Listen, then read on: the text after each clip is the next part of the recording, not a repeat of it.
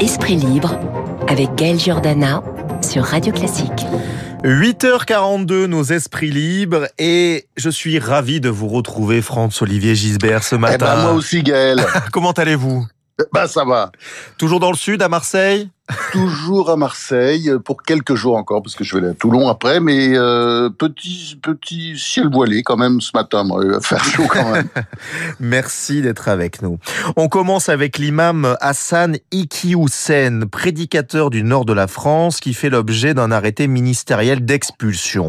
Le ministère de l'Intérieur lui reproche un discours prosélyte, porteur d'une vision de l'islam contraire aux valeurs de la République française. Alors voilà, on dit ça, mais Manuel Emmanuel Bompard, le député de la France insoumise, juge cette expulsion arbitraire. Vous voulez dénoncer ce matin la position des insoumis dans ce dossier? Oui, Gaël, parce qu'on peut se demander si la France insoumise n'est pas en train de devenir le cheval de Troie des islamistes en France. C'est pas une question polémique. Hein.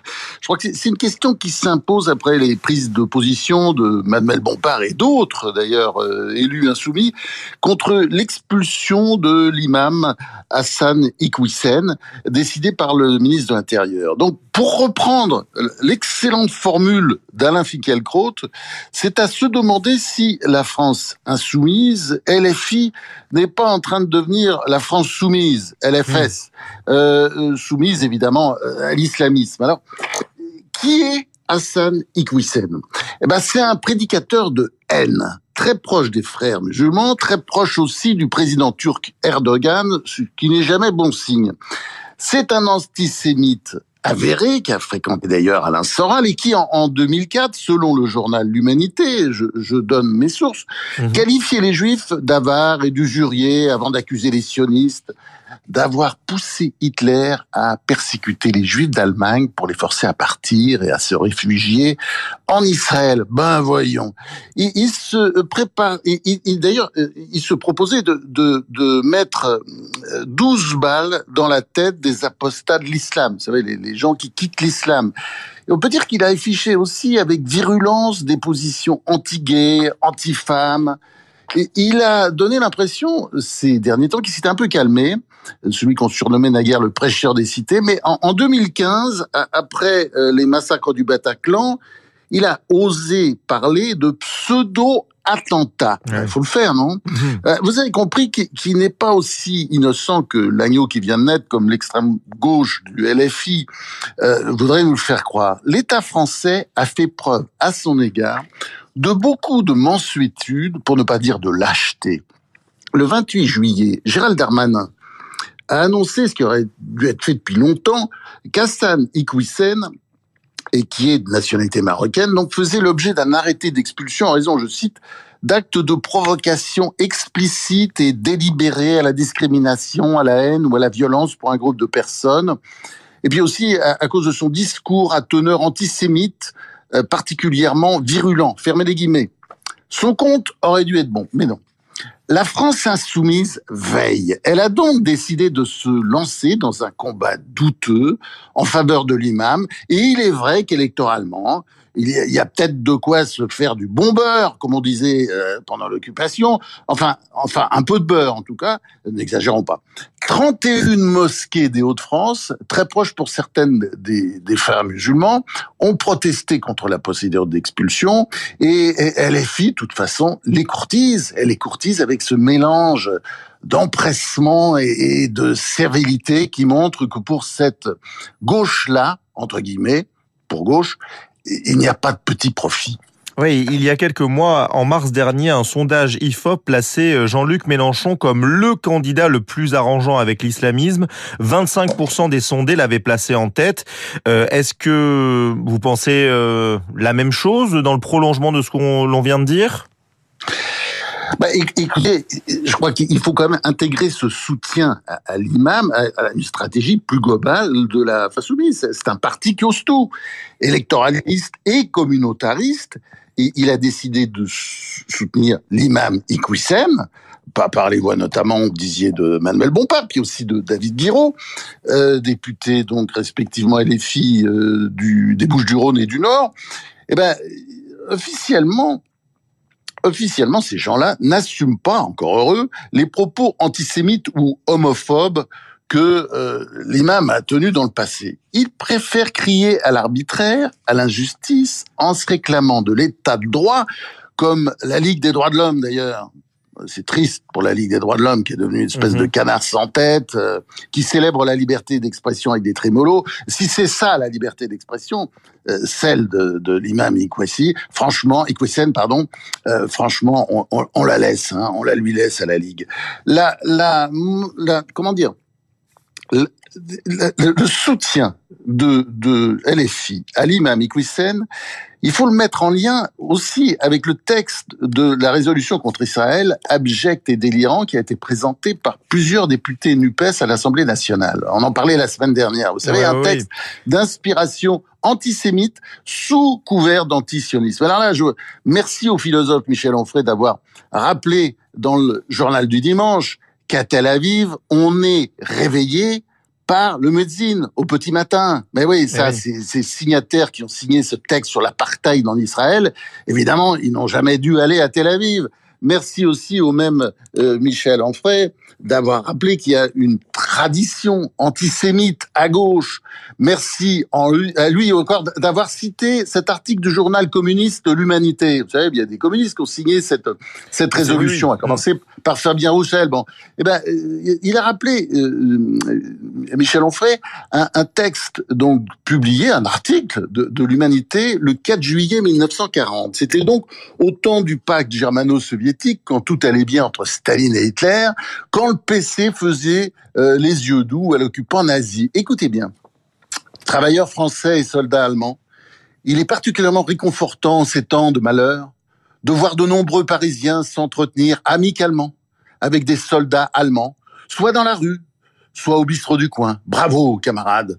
Continuez, même si ça ne plaît pas aux bourgeois aussi stupides que malfaisants. Voilà, c'était dans l'humanité, donc, le 4 juillet 1940. Et ce sont les héritiers du Parti communiste qui se permettent aujourd'hui, dans une résolution infâme, de donner, avec les insoumis, des leçons à Israël. Moralement, c'est répugnant, mais on peut se demander si l'opération clientéliste de rapprochement avec les islamistes, jusque dans l'antisémitisme, ne sera pas finalement euh, payante et rentable, ce sont les mots appropriés, euh, pour l'extrême gauche islamo-gauchiste.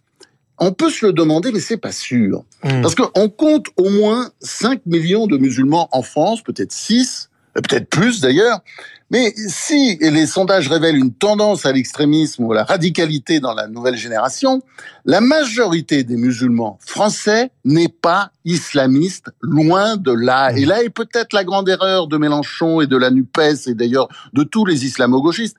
Ils peuvent toujours se dire que tous les islamistes, leurs nouveaux amis, sont musulmans. Eh ben, je veux dire, ils risquent de vérifier bientôt que tous les musulmans ne sont pas islamistes. Bien sûr. Vous vouliez aussi revenir ce matin sur euh, ce que vous appelez la catophobie. Pourquoi vous parlez euh, de ce terme euh, en ce jeudi 4 août?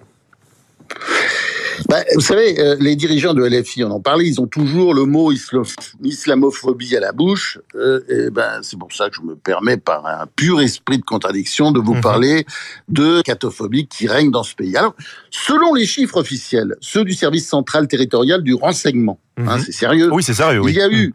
en 2021, 1659 actes anti-religieux. Sur ces actes anti-religieux, on a compté 857 faits anti-chrétiens, 589 faits antisémites, 213 faits anti-musulmans. On notera en passant qu'il y a deux fois plus de faits antisémites que de faits musulmans, alors qu'il y a en France dix fois moins de juifs que de musulmans. Mhm.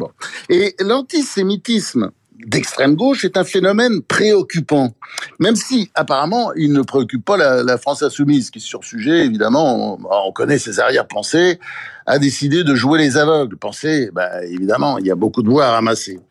Alors, il n'y a, y a pas une semaine euh, où on ne tombe pas sur la nouvelle, à peine diffusée d'ailleurs, souvent sous le manteau, d'un acte antichrétien, comme par exemple, tenez, euh, l'autre jour, le, le, saccage de la cathédrale Notre-Dame de Boulogne-sur-Mer la semaine dernière. C'est un Américain de 31 ans qui s'en est pris aux statues, aux reliques, au mobilier, ne laissant que désolation derrière lui. Le même jour, des fidèles étaient frappés par un, Maboule à l'église de Saint-Germain-en-Laye, auparavant avait été vandalisée, ça c'est ces derniers jours, l'église Saint-Martin de Marseille, l'église de Pont-Sainte-Maxence dans l'Oise, et j'en passe. Des dégradations souvent importantes qui font rarement les gros titres, comme si c'était normal, qu'il fallait s'habituer.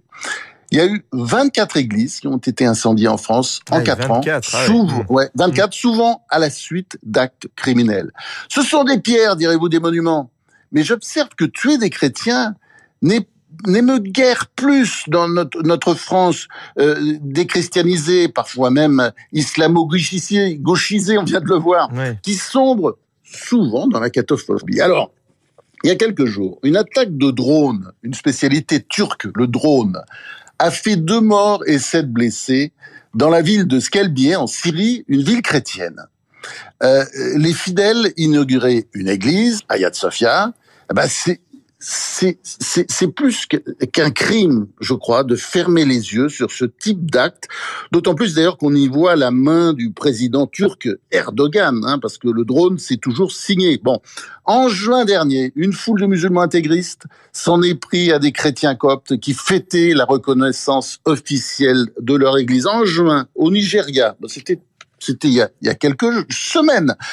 Euh, vous avez eu encore 21 catholiques qui ont été tués dans une église à Owo, dans l'état d'Ondo. En juillet, toujours au Nigeria, des extrémistes musulmans ont enlevé 36 chrétiens dans un village près de Kaduna, dans le nord du pays. L'Observatoire de la liberté religieuse en Afrique va jusqu'à dénoncer un génocide par attrition des chrétiens du Nigeria. Pourquoi attrition Parce que les meurtres et les enlèvements ont lieu pendant la saison agricole euh, dit toujours l'Observatoire, pour priver les victimes, euh, euh, généralement chrétiennes, de moyens de subsistance, en fait, pour les affamer. Évidemment, ça n'est guère, ça n'intéresse guère, enfin, si nos chers médias, à quelques exceptions près, d'ailleurs, on vient de l'entendre tout à l'heure avec le, papier de Régis Le Sommier sur l'Arménie, ou tout ce que vous avez dit tout à l'heure sur, sur le Nicaragua, il y, a, il y a quand même des gens qui en parlent, mais Souvent, on a le sentiment que le slogan de nos chers médias euh, en la matière, c'est circuler, il n'y a rien à voir, ou bien euh, silence on tue, en tout cas quand il s'agit de chrétiens. Oui, c'est bien que vous rappeliez ce, cet édito de, de Régis Le Sommier. Hein. Il est disponible en podcast sur le site radioclassique.fr. Et j'invite ah tous les on peut écouter aussi votre revue de presse que vous racontiez sur le Nicaragua, c'est très intéressant. Et, c'est très, très intéressant.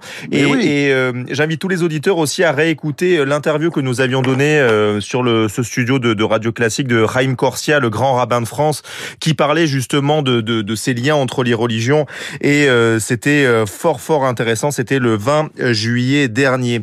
Un, dernier mot, François-Olivier Gisbert, de, de, la politique de la gauche. On a beaucoup parlé de la NUP euh, ces derniers temps, l'alliance des partis de gauche à l'Assemblée, une gauche qui se rassemble à défaut de, de se ressembler. Mais alors que devient la gauche dite de gouvernement? Les Bernard Cazeneuve, les Carole Delga, Stéphane Le Foll, voire même peut-être François Hollande. Est-ce que l'ancien empire socialiste va contre-attaquer? Ah oui, je le crois. Et, d'ailleurs, c'est pour ça que je voudrais terminer par une note optimiste, parce que nos chers médias, toujours fascinés par euh, la France insoumise, ne s'intéressent pas guère, en tout cas, à ce qui se passe dans ce qu'on pourrait appeler euh, feu la gauche de gouvernement, celle que l'ouragan Mélenchon a balayée, mais n'a pas détruite. Ah, il se passe quelque chose d'important dans cette gauche euh, social-démocrate, celle qui, disons, n'est ni braillarde, ni tribunicienne, elle fait de la résistance, elle tente même de, de, mettre sur pied un projet, et puis elle a des, de nouveaux visages, des leaders, des leaders. Bon, il y a, y a, un trop plein de leaders, c'est évident. Vous en avez cité quelques-uns. Donc mhm. Stéphane Le Foll, le maire du Mans, Carole Delga, la présidente de la région Occitanie, Michael Delafosse, maire de Montpellier, ou encore Hélène Geoffroy, la maire de Vaux-en-Velin. Enfin, ça fait du monde. Et puis il y a un personnage aussi qui va qui va beaucoup compter dans les prochaines euh, années, je pense, c'est Loïc Chenet-Girard, le président de la région Bretagne. Ah il n'est pas très connu, hein, euh, celui-là. Ah, il n'est pas très connu, mais, mais il va monter. Vous allez voir, c'est un nom à retenir. C'est pour ça que je, je, vous le redonne si vous voulez. Loïc Chenet-Girard. Ok, hein. je vais retenir. Il ne cotise plus au, au, au PS euh, auquel il a appartenu pendant un quart de siècle. Et il dit, et il dit, c'est une très bonne formule, que la région est en France peut-être la solution face à ce qu'il appelle le foutoir parisien. Mm-hmm. Bon, eh ben, tout ça, ça fait du beau monde, et, et, je pense que il reste à, cette gauche euh, qu'on pourrait d'ailleurs appeler la, la, la, vraie gauche. Il lui reste à se refonder, c'est sûr, et à se trouver un chef, évidemment un seul ou deux ou trois, mais là il y en a beaucoup trop, et elle a encore quelques années pour ça. Mais vous pensez pas que cette gauche ressemble un peu trop euh, au comment dire au macronisme euh, de gauche, tout simplement? Bah, Jusqu'à présent, elle n'a pas fait de concession.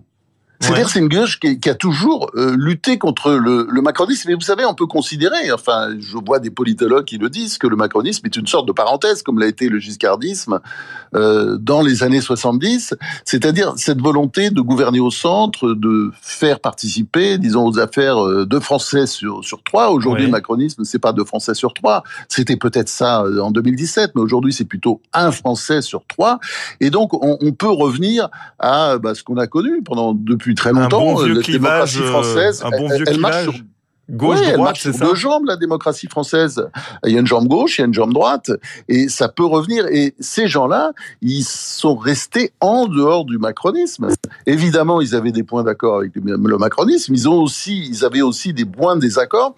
Et je pense qu'on gagnera beaucoup euh, en France, disons, à essayer de reconstituer ça, même s'il est important, évidemment, qu'il y, ait un centre, un centre qui existe toujours. Mais là, disons, le, la, la, la gauche et la droite se sont extrémisés parce que le centre avait tout pris. Mais je pense qu'on est en train de revenir, en revenir à ce que ce que nous avions connu avant. Mmh. C'est pas le renouvelle, c'est pas le retour du vieux monde tel qu'il était. C'est pour ça d'ailleurs que cette gauche-là, ce qu'on peut, celle qu'on peut appeler la, la, vraie gauche, eh ben, il faut qu'elle se refonde, il faut qu'elle pense. Euh, François Hollande se tient un peu à mais il aura évidemment son rôle là-dedans, et puis évidemment aussi euh, Bernard Cazeneuve. Mais c'est sûr que euh, il se passe quelque chose parce que on, on voit bien qu'il y a de l'intérêt dans l'opinion. C'est clair. Il, il, se voit et en plus, moi, ce qui je trouve intéressant, c'est que dans cette période-là, bon, ce sera peut-être pas le cas dans les dans les mois qui viennent, mais en tout cas ils s'entendent bien quoi. Oui, voilà, c'est ça. Ça sera le mot de la fin, euh, François-Olivier Gisbert. Je vous remercie. Je vous souhaite de très bonnes vacances parce que vous ne serez pas là la semaine prochaine. Donc euh, ni merci, celle d'après, ni celle d'après, mais merci d'avoir été retour euh... le jeudi 25 août. Avec plaisir. Merci d'être toujours euh, aussi libre dans votre esprit, François-Olivier Gisbert. La météo.